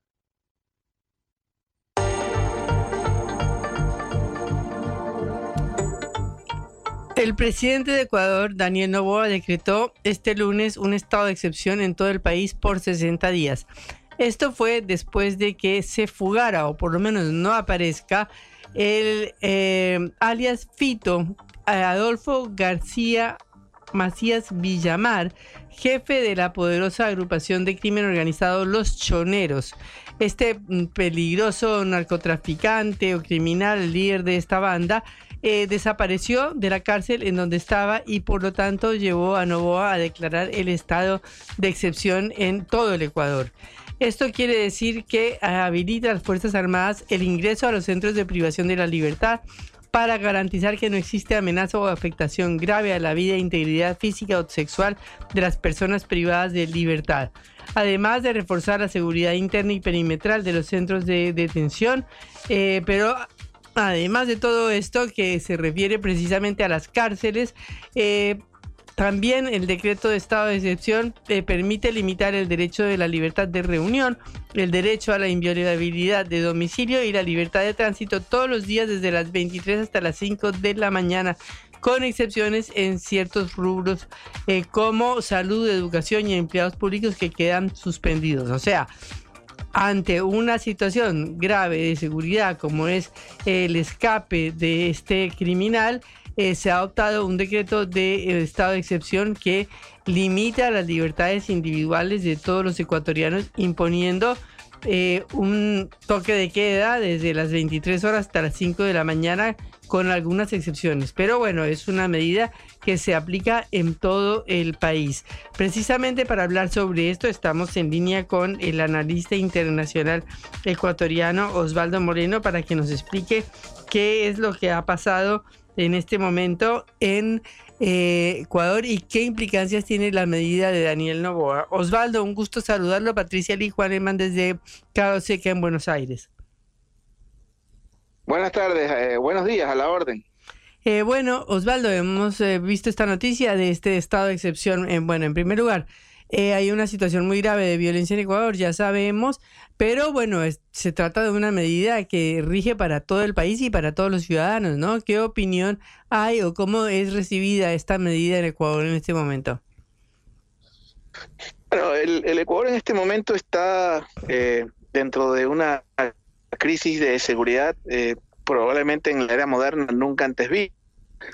Eh, pero esto ya tiene un antecedente, ¿no? Esto, esto cierra el, año 2023 con un promedio de casi 44 muertes violentas por cada 100.000 habitantes, lo que lo hace el país más inseguro de Sudamérica y creería que el más inseguro de todo el hemisferio. Esto producto de políticas de seguridad, eh, digamos, totalmente lesivas al, bienestar, al bien común, donde se redujo el presupuesto en seguridad, donde se redujo las instituciones que se encargaban del manejo, sumado a, una infiltración del crimen organizado en las instituciones, lo cual es el gran desafío que tiene en este momento el presidente. Eh, en los actuales momentos ha habido una fuga eh, de un reo muy, muy conocido, un narcotraficante con mucho poder que se ha fugado, pero adicional a su fuga es el, el, caos y, el, y la serie de motines y rebeliones que suceden en este momento en el resto de las cárceles del país, lo cual de alguna forma creo que es el primer desafío que tiene Novoa eh, y que en el transcurso del tiempo podremos ver si las medidas que toman son las indicadas. Desde mi perspectiva, creo que los, los, los toques de queda, los estados de excepción, tienen sentido en la, en la medida de que sean producto de una estrategia, que sean parte integral de una, de una serie de acciones para resolver el tema. Pero si es un impulso o si es una prolongación de medidas eh, paliativas, de medidas mediáticas, como pasó con el gobierno de Lazo, lamentablemente no le veo mayor norte ni salida del asunto. ¿Y cómo recibe la población esto? Porque yo entiendo que es, prácticamente un toque de queda, ¿no? Dice de 23 a las 5 de la mañana se limita la libertad de transitar. Sí, lo, que pasa es que hay, que ver un poco el contexto, ¿no? Ecuador fue eh, uno de los países, si no el más golpeado por la pandemia eh, en todos los ámbitos, en el ámbito de salud, en el ámbito económico. Eh, tal es así que es el único país que nunca recuperó, nunca, nunca retomó, digamos, la proyección o, los parámetros o los indicadores previos a pandemia, ni siquiera superiores. ¿sí? Ese, ese creo que es el primer punto que habría que analizar del caso ecuatoriano. Entonces, esa, esa pandemia, ese, ese golpe que sufrió, digamos, de todas las industrias, de, de, de todos los sectores de la economía, ahora están golpeados por otra crisis eh, que es igual o peor, que es la de la inseguridad. Porque usted en una crisis económica puede escatimar, puede recortar, bueno, este, ya no sales a comer todos los días, eh, polente y poroto, acá le decimos menestra o, o, maíz, eh, te, te, ajustas en una crisis económica, ves la manera, si tienes la clase media tiene un determinado servicio, lo baja de categoría, pero en una crisis de inseguridad eh, el asunto es grave, porque en una crisis de inseguridad, eh, y, y, no hay nada más democrático que la inseguridad, en una crisis de inseguridad tú tienes eh, problemas graves porque tienes el riesgo de ser secuestrado, eh, sea institucional las industrias se a todo nivel, aquí secuestran a un taxista hasta un empresario sin ningún tipo de contemplación, ahora tienen una metodología de, de secuestros de máximo 48 horas, si no hay dinero dan de baja a la víctima, o sea, estamos viviendo realmente una crisis en el Ecuador, lo cual se refleja en todos los indicadores y, y sobre todo en la ausencia, desde el, por lo menos el gobierno de Moreno, de una estrategia firme o una política de Estado de seguridad que tenga una estrategia, que tenga un presupuesto y sobre todo el poder de Estado del Ejecutivo. Entonces lo que yo entiendo es que esto es bien recibido por la población. ¿Perdón? Hola, entiendo que estas medidas eh, son bien recibidas por la población. Eh, bueno, sí, sí, la, la, la, la, población está en ascuas, más que recibir bien o mal, y la población está eh, exigiendo de parte de sus autoridades un, un control. Ahora, yo lo, lo, que a mí me preocupa es la, un poco la ausencia de contundencia de parte del presidente en la reacción a la fuga de este, de este detenido, porque un poco reacciones distintas a la de Lazo, pues, ¿no? Es, es decir, yo creo que por esa fuga Tomemos en cuenta que de acuerdo a la normativa ecuatoriana, eh, las cárceles están bajo control del, Ministerio de, del Interior, el Ministerio de Policía, el, está sujeto al Ejecutivo. Una institución se llama NAI, que es la institución que se encarga de, de, de, velar por las cárceles. Entonces, hubiéramos esperado medidas contundentes, firmes de parte del presidente solicitando la renuncia a la cadena de responsabilidad, pero lastimosamente no sucedió. Entonces, estamos en una situación bastante complicada en que eh, por ponerle un ejemplo, el presidente manifestó que iba a ser una cadena nacional, luego se suspendió, eh, no ha habido comunicados ágiles de parte, por ejemplo, del Ministerio de Educación, hay muchas, sobre todo en la costa, tomemos en cuenta que el epicentro de todo este conflicto es en la costa, entonces habría que ver. Claro que entiendo que esta fuga ni siquiera fue que um, se enteraran de que se fugó, sino de que ingresó el ejército a la cárcel y se dieron cuenta de que no estaba. O sea, no se sabe ni siquiera cuándo se fugó, ¿no? ¿Perdón? No, no, no se, esa parte. ah, no se sabe ni siquiera cuándo se fugó. Es decir, advirtieron que no estaba. Sí, ese, ese, ese es otro, otro factor. ¿Sí? Ese es otro elemento, no, no hay claridad en qué momento. Y esto, pero, pero a ver, esto, esto es un reflejo, esto, esto que está viviendo el Ecuador en este momento, terminan siendo o son síntomas, son síntomas de, de esto de la inseguridad, es uno de los factores, de un estado débil, de un estado endeble, de un estado que fue totalmente disminuido por gente en otros gobiernos que había planteaban la ineficacia y la ineptitud y la innecesario que es el, poder y la presencia del Estado. Estos, estos discursos o estas prácticas de menos estados es a lo que. Esto eh, se asimila a la estrategia de Nayib Bukele, es decir, está tratando de copiar Novoa lo que hace Bukele con la construcción de, el anuncio de la construcción de nuevas cárceles en Ecuador, etcétera, eh, copiando lo que se ha hecho en el país centroamericano. Eh, mire, le voy a decir lo mismo que le digo a, muchos periodistas. El problema ecuatoriano no lo van a resolver los norteamericanos, los uruguayos, los franceses, los israelitas, ni los chinos, ni los rusos, sino los propios ecuatorianos. Eh, el modelo de El Salvador eh, yo no, no me parece el más indicado, porque esto no creo que se resuelve construyendo cárceles faraónicas ni, ni reprimiendo más. Esto se resuelve con inversión pública, con estrategia de seguridad, inversión social, distribución, etcétera, etcétera, etcétera. Sin embargo, hay algo que hay que rescatar de El Salvador, y creo que es lo más importante y es lo que yo reivindico. Es cuánto invierte El Salvador en materia de seguridad. Esa, eso creo que es lo clave. ¿De dónde viene la respuesta? Olvidémonos de la forma, que en lo personal no me gusta. El fondo. El Salvador invierte cinco puntos de su Producto Interno Bruto en seguridad. ¿sí? Cinco puntos. O sea, es decir, el 5% de la masa monetaria del dinero de los salvadoreños lo han invertido en seguridad. Y la respuesta, y en eso Bukele ha sido bastante firme, es total y absolutamente un monopolio del Estado. Usted no ve Rangers, al contrario, tiene problemas hasta con los gringos. Entonces, creo que lo, rescatable de El es de dónde viene la respuesta, del Estado. Entonces, acá tenemos discusiones bastante ya, digamos, eh, trilladas, pero ya que, que denotan una ignorancia absoluta, como que la solución es una base norteamericana, por ponerle un ejemplo. Como que la solución es armar a, la, a toda la población, cuando la solución viene desde el Estado con la aplicación de una política pública de seguridad, que requiere de, tres cosas fundamentales. Primero, estrategia. Segundo, recursos. Y tercero, depuración y control de los organismos de control o fuerza pública, etcétera. Lo cual yo por lo menos todavía no percibo que el presidente Novoa, que tengamos también, démosle el beneficio de que tiene a duras penas un mes en el cargo. Pero su circunstancia, eh, al ser un gobierno de transición, un gobierno casi un interinazgo de año y medio de duración, requería desde mi punto de vista un poco más de agilidad y preparación, porque hubo síntomas que a mí sí me preocuparon un poco. Recordemos que no tenía el gabinete completo para la posesión. Eso en términos futboleros es como llegar, es como llegar al, al Mundial de Fútbol con, a, a, con dos jugadores menos menos en la defensa, pues, ¿no? Y ustedes allá en el Cono Sur, esa frase, le, falta un jugador en la defensa, no se usa mucho acá, pero en todo caso, a mí sí me llamó mucho la atención y, sí me generó alertas, ¿no? Entonces, en esta crisis de inseguridad que en el Ecuador, donde tenemos cifras ya, ya incontrolables de, de inseguridad, de violencia, nos lleva, a la, al, desde mi punto de vista, a que la única solución tiene que ser Estado, Estado y más Estado. Este problema que vive el Ecuador de inseguridad se resolverá desde el punto de vista, desde, perdón, desde las aristas de un Estado fuerte, un Estado que aplique toda su fuerza de fuego y sobre todo que de un Estado que apueste todos sus recursos. Esto definitivamente es producto de confiar en la mano invisible.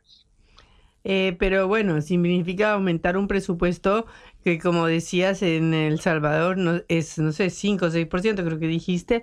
O sea, es una cifra muy grande para un estado como el ecuatoriano que tiene tantas falencias y tantos problemas eh, con una informalidad laboral tremenda, con un golpe que con el golpe que significó la pandemia, ¿no?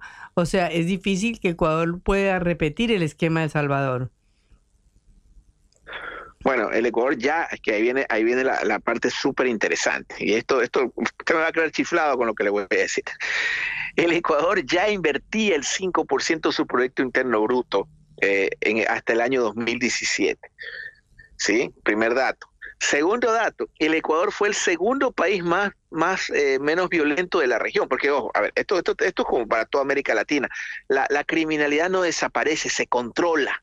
¿Sí? Tomemos en cuenta que Ecuador no es un país productor, Ecuador es un país de tránsito, ¿sí? es un país de distribución, es digamos un distribuidor.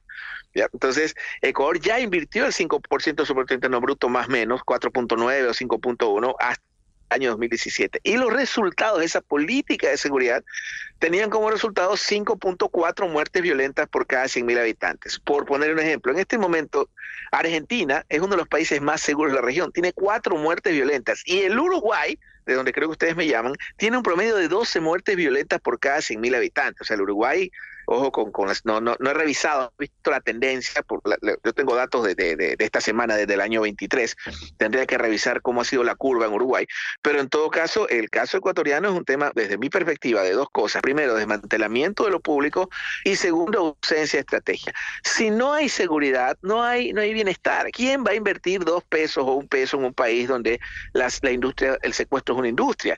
¿Quién va a invertir en un país donde las pólizas de seguridad se han disparado? Donde hay provincias, que es el otro problema. El problema también es la ausencia del Estado y el control que tiene la delincuencia organizada ya de ciertas regiones del país. ¿Quién va a invertir un real en un país que no tiene seguridad en sector ya de la población de las empresas, para que usted tenga una idea, las empresas aseguradoras se niegan a emitir pólizas en determinadas regiones. Entonces, obviamente, sin seguridad no hay nada. Eh, bueno, muchísimas gracias eh, por esta comunicación desde Ecuador, dado eh, las dificultades y la gravedad de la situación de violencia que se está viviendo en este momento. Muchísimas gracias, Osvaldo. Gracias a ustedes, un abrazo. Hasta luego. Era Osvaldo Moreno desde Ecuador hablando de este grave problema de seguridad y la fuga de este criminal de las cárceles eh, ecuatorianas y de las medidas adoptadas por el gobierno de eh, Daniel Novoa para lograr contrarrestar esta racha de inseguridad que vive el país suramericano. Reflexión y análisis de las noticias que conmueven a la Argentina y al mundo.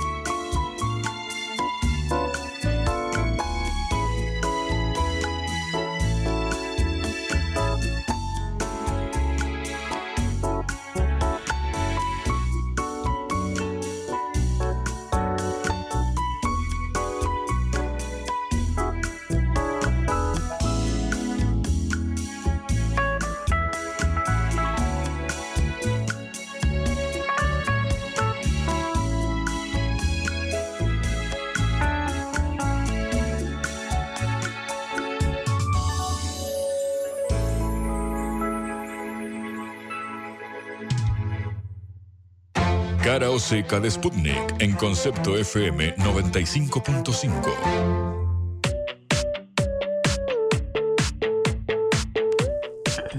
Seguimos en Cara Seca, esta producción de la Agencia Internacional de Sputnik. Recuerden que nos pueden escuchar otra vez por sputniknews.lat o también seguirnos en nuestro canal de Telegram, arroba sputniknews.com. Eh, vamos ahora a hablar precisamente de las redes sociales porque tenemos una entrevista que hicimos el año pasado, pero queremos reproducir ahora para hablar de cómo eh, funcionan las redes sociales, el discurso político, las campañas electorales, eh, qué pasa con los mensajes de odio, con la intolerancia, con las ideas contrarias eh, y cómo funciona este nuevo mundo de las redes sociales que para algunos de nosotros es algo bastante novedoso y nos cuesta trabajo entender.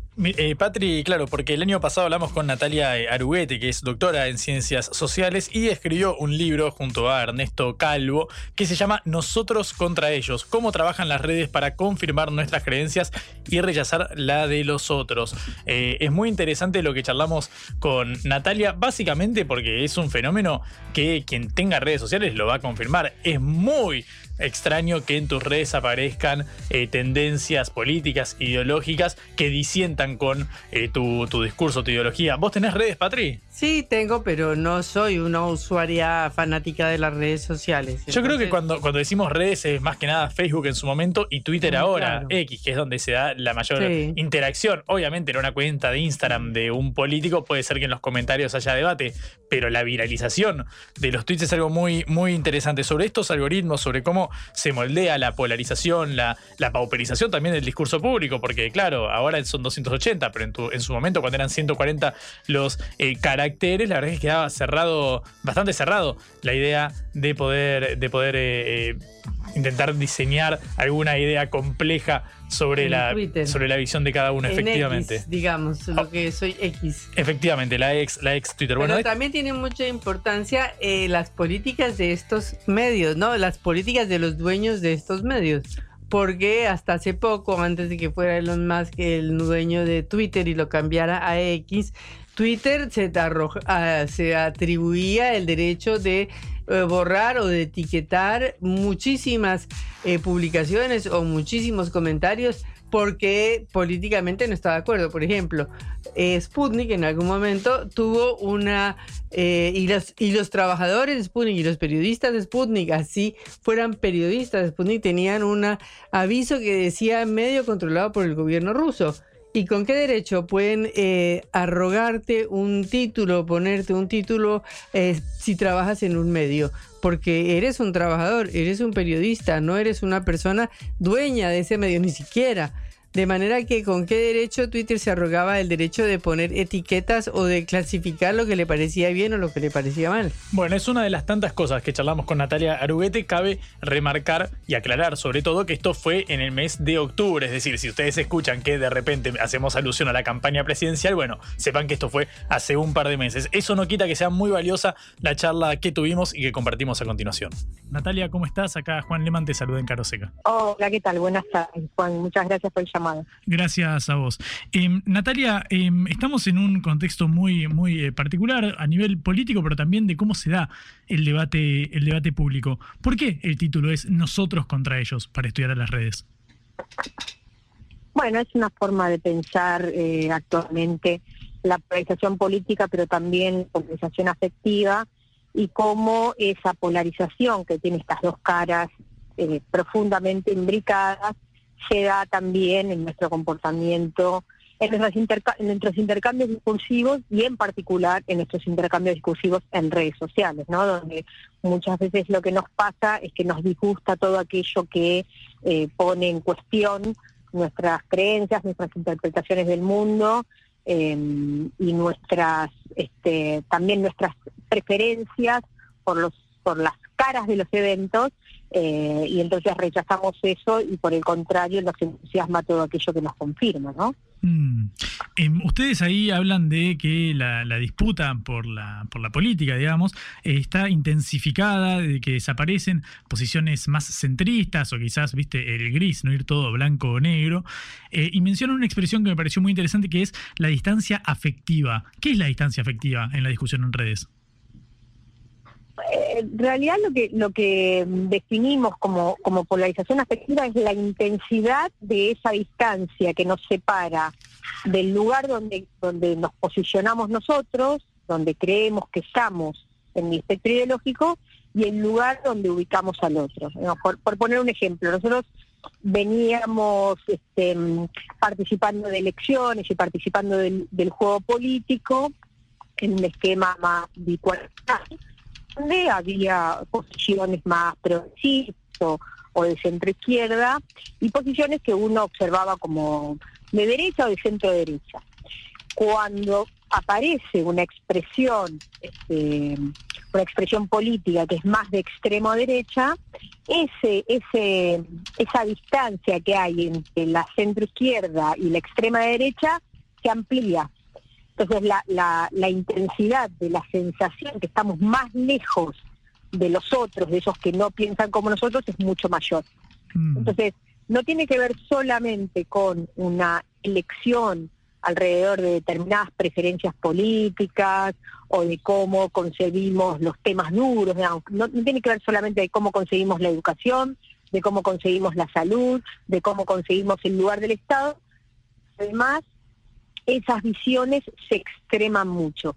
Esa percepción de que el otro está muy, muy lejos de mí y que además eso implica eh, determinados sentimientos eh, positivos o negativos hacia, hacia los propios y hacia los otros, es lo que se denomina la polarización afectiva. Entonces, muchos dicen que este, esta, estas elecciones estuvieron profundamente atravesadas por las emociones. En realidad todo comportamiento político está atravesado por las emociones y eso no quita que haya eh, una dimensión racional también que pueda explicar esas emociones. ¿no?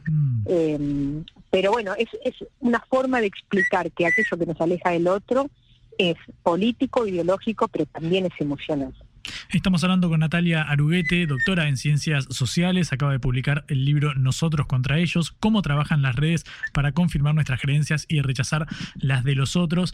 Eh, Natalia, una pregunta muy básica para, para, hablar y pensar a las redes sociales es si estos discursos eh, florecen por una cuestión de forma o de contenido. Es decir, el, el, el el dispositivo, cómo se presenta el debate en redes, favorece el crecimiento de estas tendencias o era una sociedad que ya quería expresar estos discursos más radicalizados y simplemente encontró en las redes un medio para, para, para expresarse? Bueno, son ambas cosas, digamos. La, la, las redes sociales por sí mismas no crean la polarización. Pueden intensificarla, ¿no? A partir de las dinámicas que toman eh, esta creación y circulación de, de, de contenido y además reforzada por cuánto podemos cerrarnos para aceptar y propagar contenidos que nos desafían. Eh, yo creo que, que, que te, vos decís de forma y de contenido, yo creo que hay una estética en este momento que también entusiasma en, en ciertas adhesiones eh, y que no es solamente eh, la parte más argumentativa, no es solamente lo que se dice sobre los asuntos, sino también tiene que ver con cuánto nos entusiasma o nos disgusta las estéticas que empiezan a tener, no que empiezan a tener, que yo creo que siempre han tenido los candidatos y ahora pareciera que estamos hablando mucho más de eso. Pero la dimensión más estética o la interpelación emocional y afectiva que tiene la política y las identidades políticas sobre nosotros es algo de siempre. Lo que pasa es que eh, se suele ningunear y a veces hasta despreciar. Pero, mm, no sé, es como que se lo pensara, se pensara las emociones como algo irracional. Y en realidad no, no necesariamente tiene que ser así. Y también es cierto que nuestra identificación con la, con la política o con los eh, con las expresiones políticas no tiene por qué ser solamente racional. Eh, hay algo, hay algo de, los afectos y de las pasiones en la política que, que los progresismos y las izquierdas, eh, por lo menos en términos eh, discursivos, suelen despreciar o dejar de lado. Y, y, en algunos casos, sobre todo en Europa o en Estados Unidos, esa, esa parte más afectiva y emocional de la de nuestro comportamiento político ha sido muy bien absorbido por las derechas, ¿no? Mm. En esta suerte de socialización de ese sufrimiento o de la socialización de esa bronca. Mm. Eh, y eso, digamos, es, es, algo en lo cual eh, la- el progresismo y las izquierdas vienen perdiendo, ¿no? En términos de cómo se acapara esa agenda. Justamente a ese punto quería ir, eh, Natalia, de la agenda setting. Yo creo que vos habías publicado hace un tiempo, ¿no? Un libro justamente sobre esto, El poder del- de la agenda, ¿se llamaba? ¿De Biblos? Sí. Bueno, ¿cómo, ¿cómo crees que incide en, ya que estamos chiviamos el otro libro, El poder de la agenda política, medios y público, lo publicó Biblos en 2015, ahí chequeamos.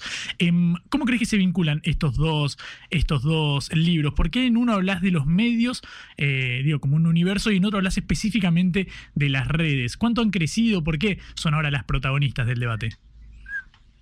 Bueno, ya, ya en el último capítulo de, del Poder de la Agenda, yo mm, empecé ahí, digamos, 2015, ¿no? 2015 se publica, eh, yo lo entrego un año antes, y ya en ese último capítulo empezaba a preguntarme en qué medida uno podía, este, no sé si sentís un silbido detrás, es mi hijo, me está acompañando mientras silba.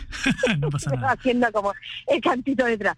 Este, ya en ese momento la pregunta que yo me hacía hacia el final de ese libro era qué capacidad tenían los medios tradicionales, los medios masivos, de instalar una agenda de- pensando en un poder muy, muy omnipresente e imaginando una, un público homogéneo con una capacidad de instalar temas y percepciones de manera generalizada. Ya en ese momento uno empezaba a preguntárselo, hoy ya es impensable imaginarse esa capacidad. Y sigue habiendo toda una pregunta alrededor de, de la capacidad de los medios de instalar esa agenda, cuando hoy uno tiene que pensar en, en- en por lo menos tres rasgos que, que tienen que ver con el nuevo escenario mediático digital. Por un lado, que los medios ya no están solos, eh, eh, ya no están solos en la, en la en la creación y circulación de contenido. Por otro lado, que los medios disputan esa agenda con otros actores en un escenario digital donde las redes son una plata, son un, espacio sobresaliente y donde, donde además los medios, para poder disputar esa agenda, tienen que seguir eh, y adecuarse a dinámicas propias de las redes sociales. Y donde además, la tercera cuestión es que ya el consumo de información, el consumo de noticias que producen los medios, o sea, los datos acerca de cuánto se consume y qué tipo de contenido se consume, es algo que los medios en este momento rescatan como parte de eh, los criterios de noticiabilidad que tienen a la hora de decidir qué ofertan como contenidos, qué ofertan como noticias. Entonces ya no se puede seguir, es imposible pensar en los medios con un poder tan omnipotente en su, en su capacidad de instalar una agenda, cuando en realidad dependen del consumo de sus noticias para ver qué dan eh, a publicidad, ¿no? Mm. Justamente pensando este tema, eh, Natalia, se me viene a la cabeza la idea de la democratización de la discusión. Digo, las redes un poco favorecen que cada uno de nosotros pueda eh, dar su, su opinión, más allá de cuánta influencia tenga esto, cuánto se difunda eh, y demás. Y pienso en la idea del prosumidor, para que, bueno, se refiere a este individuo que no solamente consume, como podía ser hace 50 o 60 años, sino que es productor también eh, de, contenido. No hay una dirección ya eh, unilateral, digamos, de la televisión a quien la consume, sino que también uno intercede en ese debate público. Este punto, ¿cómo crees que dialoga este fenómeno, el de la horizontalización, de la democratización, de que cada uno pueda participar, con el hecho de que crezcan estos discursos más eh, polarizantes o incluso discursos de odio directamente radicalizados, el anonimato? ¿Cómo crees que se vinculan estas cuestiones en las redes? Mira, yo dejaría como, primero dejaría en, en suspenso la idea del prosumidor, porque el prosumidor supone una, una idea de horizontalidad entre los distintos tipos de usuarios que no están. Digamos, en, en las redes sociales, las jerarquías respecto de quién tiene la capacidad de instalar esa agenda es mucho mayor que las jerarquías que uno veía cuando cuando consumía medios este, masivos. Perdón, perdón, me, me interesa este punto. ¿Me podés explicar un poco más sobre eso? Claro, digamos, los actores con poder, los actores con poder en el espacio offline tienen aún más poder en el espacio online. En, eh, en las redes sociales, aquellos que tienen capacidad de incidir, de, de propagar sus narrativas, eh, tienen muchísimo mayor poder que la que podían tener antes, porque la, porque la, la forma, la topología de las redes sociales, la forma de armarse esa red, contribuye mucho más a que las jerarquías sean aún mayores. Porque vos decís, bueno, vos- fíjate que vos cuando hiciste la pregunta dijiste, bueno, estamos pensando en el presumidor que se expresa, no importa si instala o no instala la agenda. En realidad sí importa si instala o no instala la agenda, porque en, en la interacción discursiva lo que nos importa es ver cuál mirada es la que aparece como legítima. Si, si pensa- imagínate que pensamos en, eh, en la acción colectiva de mm, colectivos sociales, de movimientos sociales, para poder instalar una mirada legítima sobre algo. Aborto, por ejemplo, eh, violencia machista. No sé, se me, se me ocurre eso como a- alguno de los eventos más cercanos que tenemos en la Argentina para pensar eso. Bueno, allí vos tuviste que generar un movimiento importante en términos discursivos y en términos de acción política y de acción colectiva para que los colectivos de mujeres y los colectivos feministas pudieran instalar una percepción legitimada de este la el derecho a decidir sobre el propio cuerpo, el derecho a este em, contar con la posibilidad de hacer un aborto legal, gratuito, público, etcétera. Bueno, esa esa instalación de esa percepción que se vuelva expandida, legítima y que llegue a convertirse en una política pública, eh, tuvo que ver con cómo se forjaba discursivamente una mirada sobre el asunto. Hasta el 2018, hasta el 2015, que empezó el Ni Una Menos, vos no tenías esa mirada como legítima. Entonces, no es que, bueno, cualquier feminista podía decir lo que quisiera en las redes sociales. La cuestión era en qué medida lográbamos expandir eso para que esa fuera la mirada legítima y que eso además después repercutiera mediante políticas públicas en el cuidado de mayor cantidad de mujeres, sobre todo de clases populares. Por eso digo que hay que repensar la cuestión del prosumidor, porque en realidad no es que, bueno, como cualquiera dice lo que quiere, entonces ya es más horizontal. No, no es más horizontal.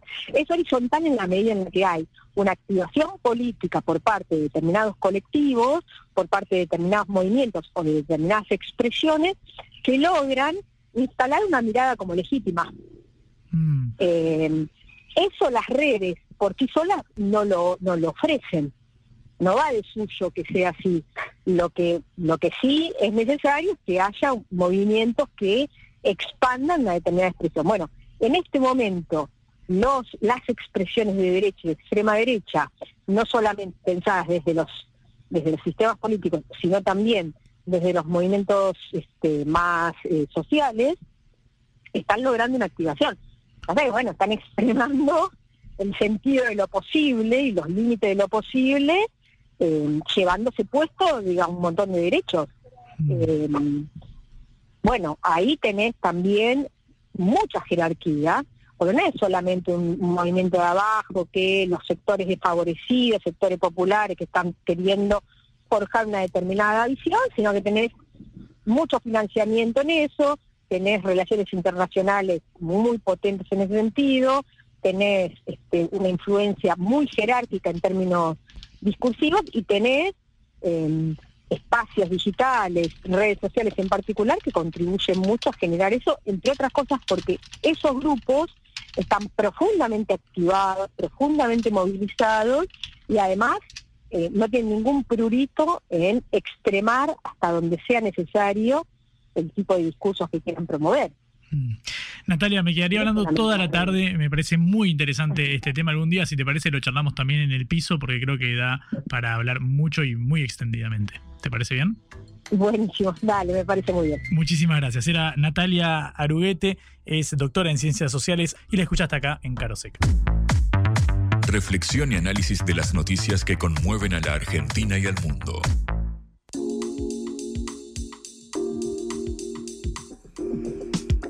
Curiosidades. El presidente Emmanuel Macron ha nombrado al primer ministro más joven eh, hasta ahora, que es Gabriel Atay, que tiene 34 años.